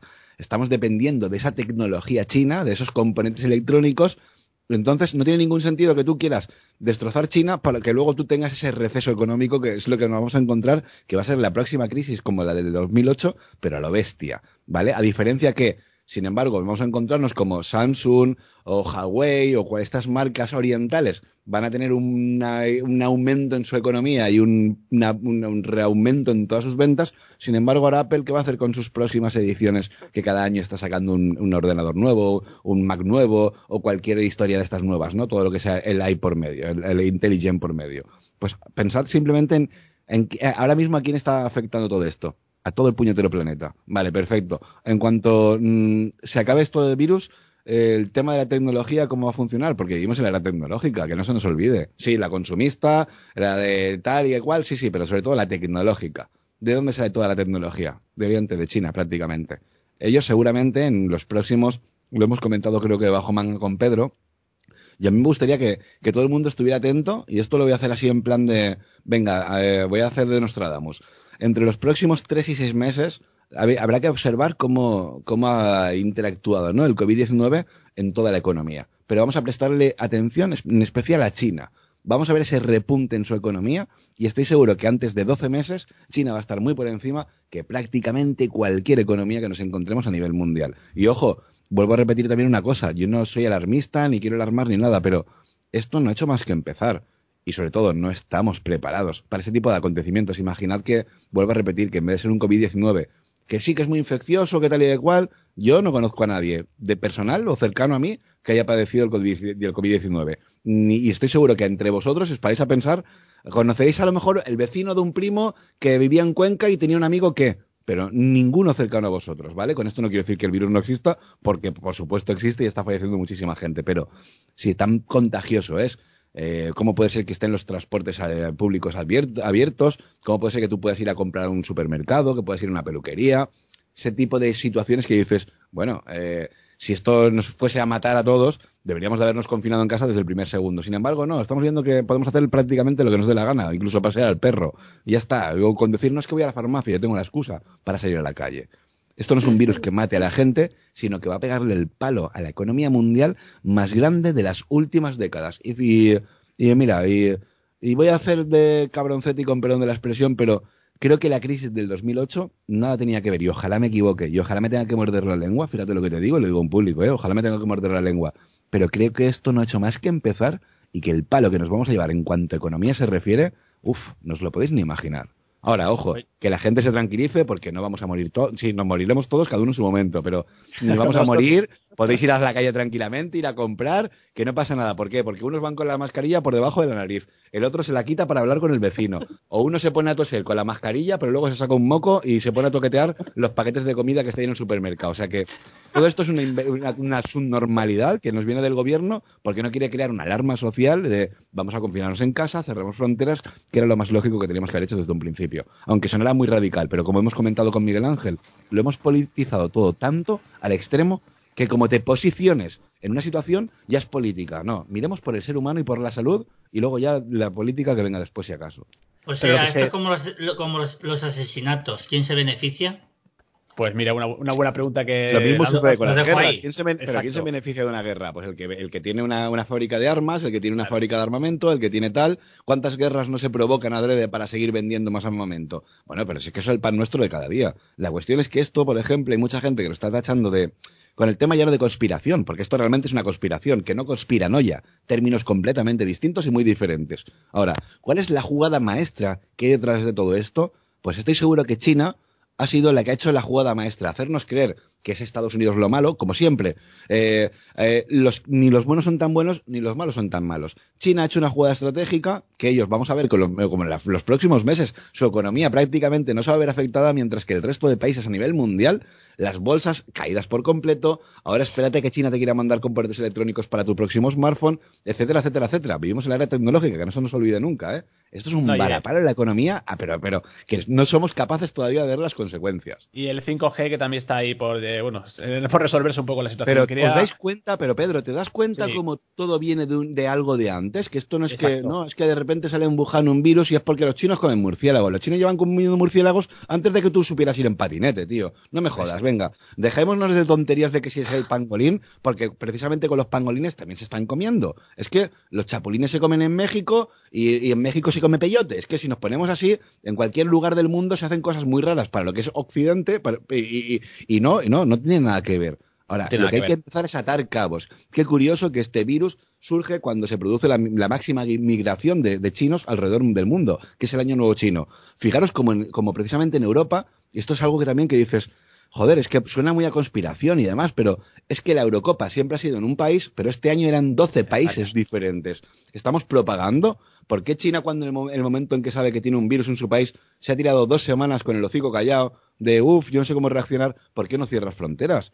Lo primero que hizo Corea del Norte, ese país que tanto se critica por el régimen comunista, qué malos son, oh, por Dios y demás, lo primero que hizo fue cerrar fronteras y es uno de los países que tienen cero infectados y cero contagiados. ¿Vale? ¿Por qué en España no hemos hecho eso? Porque los primeros en decirlo fue Vox. En el momento en que tú te, en el momento que tú intentes poner racionalidad al tema, que es cierra fronteras, evita que haya contagios, intenta eh, calmar a la sociedad, decirles que no van a haber ningún tipo de problema de abastecimiento, pero no vayáis como locos a comprar papel higiénico. ¿No? Eso no lo hemos encontrado. Pero si, si lo dice un partido político, ya no, es que lo ha dicho la derecha, es que lo ha dicho la izquierda, es que yo esto no lo voy a hacer porque lo ha dicho tal. No, dejaros de politizar tanto la situación porque como muy bien decía Miguel Ángel Pertierra, lo que estamos hablando es de vidas humanas, de seres humanos, y que, y que sobre todo la inmensa mayoría de esos que están ahí sufriendo este tema, posiblemente la política les dé absolutamente igual. Dejemos de politizar todo esto y actuemos contra lo que es una amenaza que está acabando primero con la economía y sobre todo que hay mucha gente detrás inocente que está muriendo.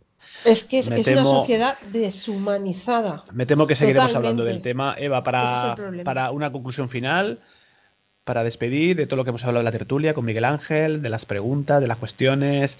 ¿Tú cómo lo ves a medio, corto plazo? ¿Cómo lo ves? Eh, ¿Cómo ves la situación? ¿Crees que salimos? Sí, sí, salimos, pero es un cambio. ¿Tú que eres la brujita de tertulia del desconocido? A ver. Sí, pero bueno. pues que es un cambio. Es una, es una caída muy ya, Ya comentabas que el 2020 era un año complicado. Sí, y, y arrastra al 21 y al 22, ¿eh? Yo creo que hasta el 23 las cosas no se...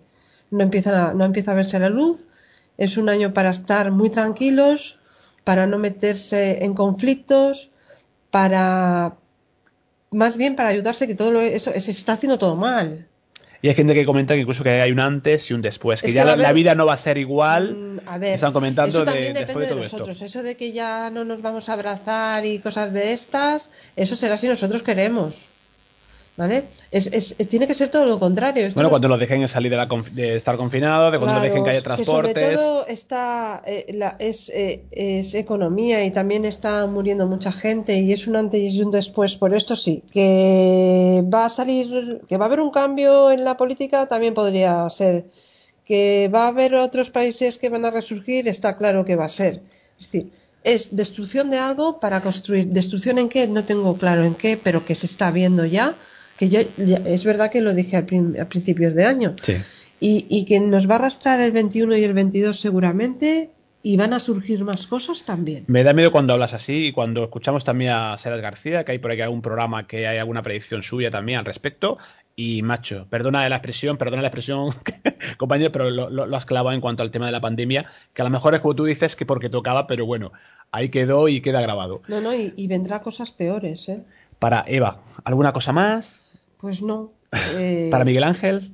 Para Miguel Ángel. Bueno, que hay mucha gente preocupada que tengo alrededor que les duele la garganta y, que, y, que, creen, y que creen tenerlo, pero que no están pasando fiebre. Pero, por ejemplo, me han comentado a mí que en lugar de tener eh, la, la, fiebre normal que tienen, eh, perdón, la temperatura corporal que tienen, que puede ser 36 y medio, 36, están a 35 y medio, 35, 34 y 8 y que se encuentran mal. Y yo le, y yo les he comentado bueno, pues puede ser, como no, como está todo tan saturado y, no se encuentran mal, simplemente tienen, bueno, pues con, si se echan un flip de estos, un, ¿cómo se llama? Sí, un aerosol. aerosol, pues entonces se mejora la respiración eh, si se toman una sopa calentita o se toman un ibuprofeno o se toman un gerocatil, pues se ponen mejor. Eh, que tienen mucho dolor de piernas, que parece que están pasando una gripe, pero está pasándola a esta persona, se está pasándola a su tía y están todos igual. Digo, bueno, pues podría ser. Y digamos que hay también un estado un poco general, ¿no, Miguel Ángel? no, pero que podría ser que lo estuvieran pasando a un nivel, a un quizá nos estemos que apaguen la televisión, que apaguen la televisión y verán que los síntomas son los mismos síntomas que han tenido cualquier otro año una gripe normal. Y el problema está en que la gripe normal te va a matar mucho más que el COVID-19. Ya está. Pero yo creo que, lo están pasando, pero ni siquiera tienen fiebre. Le quiero comentar a Miguel Ángel, ¿no? Estamos viendo un poco todos el país general un poco hipocondríacos por la situación también. Bueno, nos han creado un miedo.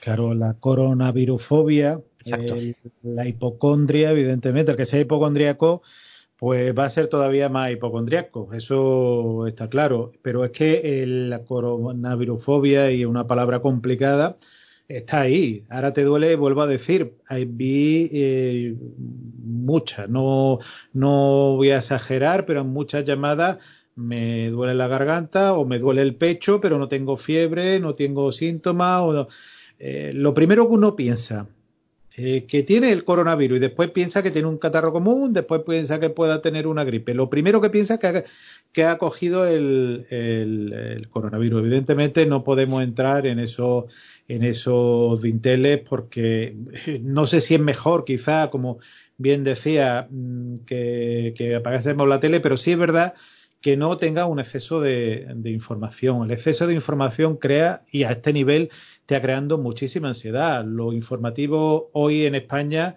eh, prácticamente el 90% es el coronavirus, las repercusiones y evidentemente lo que más nos agobia es lo sanitario y lo económico. Ahora mismo mm, eh, tenemos que estar confinados en nuestros domicilios sanitariamente eh, es un germen que nos preocupa y económicamente está pegando un varapalo al país que solamente las grandes economías son las que pues, le puede dar más o menos igual, aunque tampoco le dará igual porque elementos como la bolsa están desplomándose, ¿no? Eh, evidentemente también saldrán las voces porque es una movida económica para ganar dinero. De todas estas experiencias negativas seguro que habrá eh, alguien o alguien es, ya habría que ver, y sería tema de otro programa, eh, si a alguien le puede interesar esta coronavirufobia, ¿no?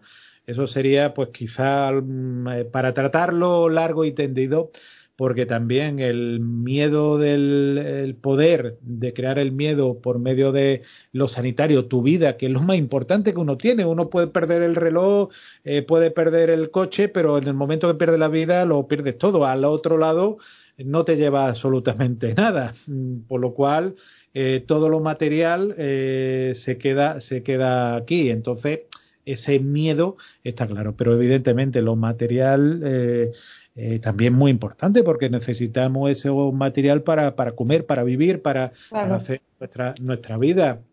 Hemos pasado hace muy poquito una crisis muy fuerte que a, todos más o menos le ha afectado la crisis esa del 2007, 2008, 2009 y que, ha, que todavía no habíamos salido y, y bueno, ahora ha aparecido esta crisis infecciosa. También hay que decir que tenemos que mantener hasta los estados eh, más complicados la mente fría. Yo le decía el otro día a familiares míos, eh, mientras yo no me preocupe en exceso, no os preocupéis vosotros, porque realmente llega un momento que, el miedo es libre. El miedo es libre y, y, ojo, y que no tiene nada que ver con la cultura, con la etnia, ni con, con el, eh, con el género, ni mucho menos, es totalmente libre y con la edad, mucho menos. ¿eh? Entonces, pues evidentemente, mm, intentar conservar la calma, que es lo fundamental. Eh, verlo con la perspectiva de que, bueno, es una infección, tenemos que luchar contra ella y también, pues, exigirle a, a nuestros mandatarios que tomen medidas sanitarias, no políticas y evidentemente económicas, también, hoy por hoy también necesario. Claro. Pues nos quedamos sin tiempo. No hay para mucho más, Eva. No sé si me, alguna cosita me mirabas con. No, no. pues nada, dar las gracias, eh, Miguel Navarro. Muchísimas gracias, compañero. Eh, nos quedó el tema de las fallas, pero bueno, eh, para otra ocasión habrá posibilidad. Sí, bueno, habrá, habrá otros programas aún para, para soltar más ahora cosas tenemos, de estas. Ahora tenemos tiempo de grabar programas, ¿eh? Sí, sí, sí. Quédate en casa. Vamos a hacer más tertulias, de, pues, eh, seguiremos eh, hablando y molestando a Miguel Ángel. Muchas gracias, eh, Miguel Navarro. Gracias a vosotros, Miguel Ángel. Un placer estar esta noche contigo y compañeros Paco, Serás, Pedro y Eva. Y os dejo que me tengo que ir a trabajar sin mascarilla ni guantes. Pues ¿vale? intenta conseguir mascarilla y guantes, que es importante, ya sabes, la seguridad ante todo. Sí, sí, un abrazo. Yo, los he pedido, a ver cuándo me llegan. un abrazo, Miguel. Un abrazo, un abrazo. Y al igual que Paco Granado, desde Córdoba. Paco, que muchísimas gracias y ya sabes, seguimos en contacto a diario, a cada momento en el, nuestro grupo de WhatsApp del programa y, nada, que seguiremos pues seguramente tratando de este otros temas eh, muy próximamente. Muchas gracias, ¿eh? nada, gracias, gracias a ti y sobre todo y a, Miguel Ángel por aclararnos una duda y hablarnos clarito, para que todo el mundo nos podamos enterar de lo, de lo que se dice. Sí, que pues, sobre todo tranquilizar el, afán de este programa que hemos cambiado y Miguel Ángel lo sabe que había otro tema pendiente que ya lo trataremos, era sobre todo de, calmar un poco la mucha gente que nos llega, nos preguntan, oye, hay un poquito de, fobia ¿no? a este, este tema del, del coronavirus y, y sobre todo intentar pues aclarar en la medida que hemos podido, pues eh, si alguien se, se, ha podido sentir más tranquilo, pues lo damos por bien empleado el programa, ¿no? Claro. Claro, es así, es como, como hemos dicho, hay muchas noticias que son farsas y la gente se lo está creyendo y todo el mundo nos lo creemos, somos incrédulos muchas veces y, cogemos más miedo, cogemos más malas personas que, que a la mejor no se, no se mueven mucho por las redes sociales o lo que sea y, se meten y, se creen todo lo que, claro, Es un peligro, eso sí que es un peligro. Exacto, Paco, pues seguimos en contacto. ¿eh? Un abrazo y ¿eh? muchas gracias. Buenas, noches. Buenas noches. Buenas noches. Y será García, de Animas al Descubierto. Eh, yo ya te iba a titular como profeta, profeta del coronavirus, porque realmente lo, ese audio que yo, bueno, pues oye, tenemos que, hay que reeditarlo, ¿eh? hay que volver a... Eh, no sé si cada año te vas a animar a hacer una, algo parecido a lo que hicimos, pero ya un poco de, un poco de yuyu, un poco de miedo, ¿no? Casi profetizar, ¿no? No, pero es, que si os dais cuenta es, muy común el tema de las pandemias, entre comillas, ¿eh? pandemias, que no se nos olvide nunca que es una pandemia a nivel emocional, pero luego realmente los fallecimientos y los infectados tampoco es tanto para el miedo que nos han metido en el cuerpo. Lo mismo sucede, eh, sobre todo, por ejemplo, en verano, ¿no? Los casos de legionela, o los perros, los pitbulls, sobre todo los perros asesinos que han atacado a alguien. Siempre hay un proceso donde nos vamos a encontrar noticias cada X años, siempre hay un, repunte ¿no? de, moda. A mí, antes de terminar, pues bueno, me gustaría eh, mandarle ese mensaje de tranquilidad a la gente, que por más que nos infectemos, si no tenemos realmente unos problemas muy serios ¿no? de, de salud, pues posiblemente no sea tan grave. De hecho, vuelvo a repetir que es que durante muchas décadas hemos pasado el coronavirus eh, nadie se ha alarmado y muchos de nosotros lo hemos pasado tan tranquilamente. Y luego sí que me gustaría también lanzar otra cosita a la gente, ¿no? Que nos esté escuchando. Sí que vamos a aplaudir, ¿no? Por toda esta gente, ya no solamente los sanitarios, es que son los transportistas los que están llevando esos papeles higiénicos que faltan tanto en los supermercados. Dios mío, tres días sin papel higiénico en mi pueblo. Ya está bien. El personal de limpieza, importantísimo. Claro, personal de limpieza, pero es que policía, es que son ambulancias. es muy expuesta.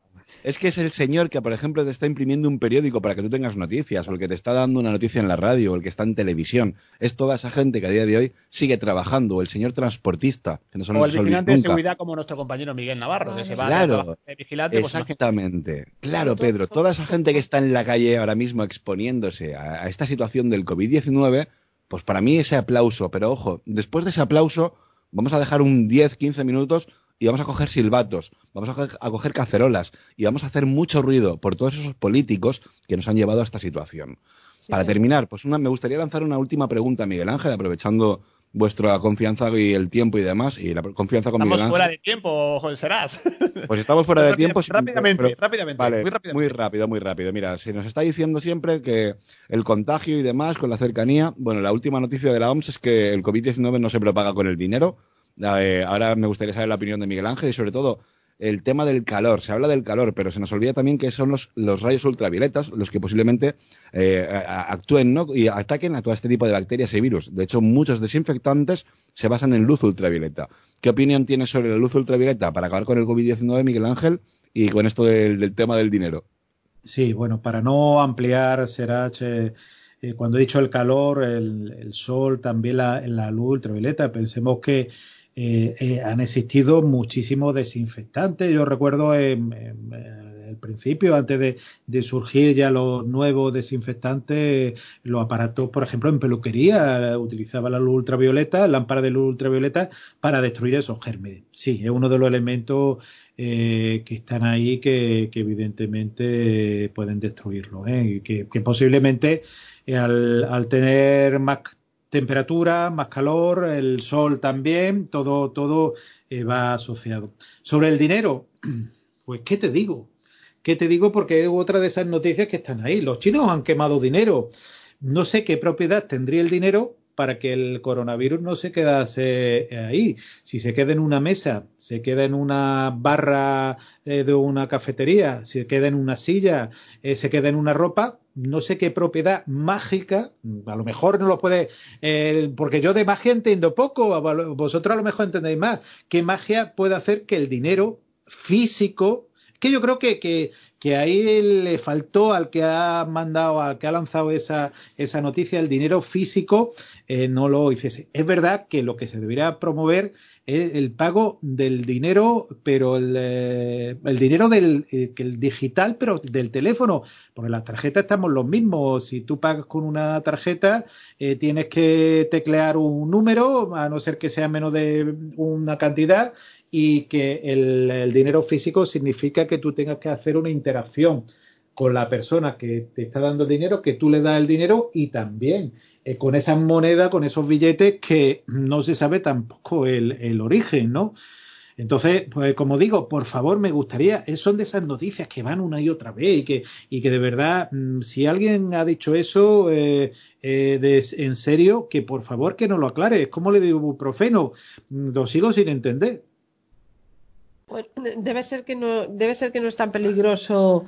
Eh, eh estamos fuera de tiempo. que no nos vamos nunca. Debe ser que no es tan peligroso el tacto y para unas cosas sí y otras no. Es igual que se cierran unos sitios sí y otros no. Está todo muy difuso. Seguiremos hablando y se, ninguna razón, Eva, el que el dinero digan que no, no transmite el coronavirus. ¿eh? está todo muy difuso. Es decir, ¿eh? yo lo digo mucho en el canal mío de YouTube, ni bueno ni malo, es mentira.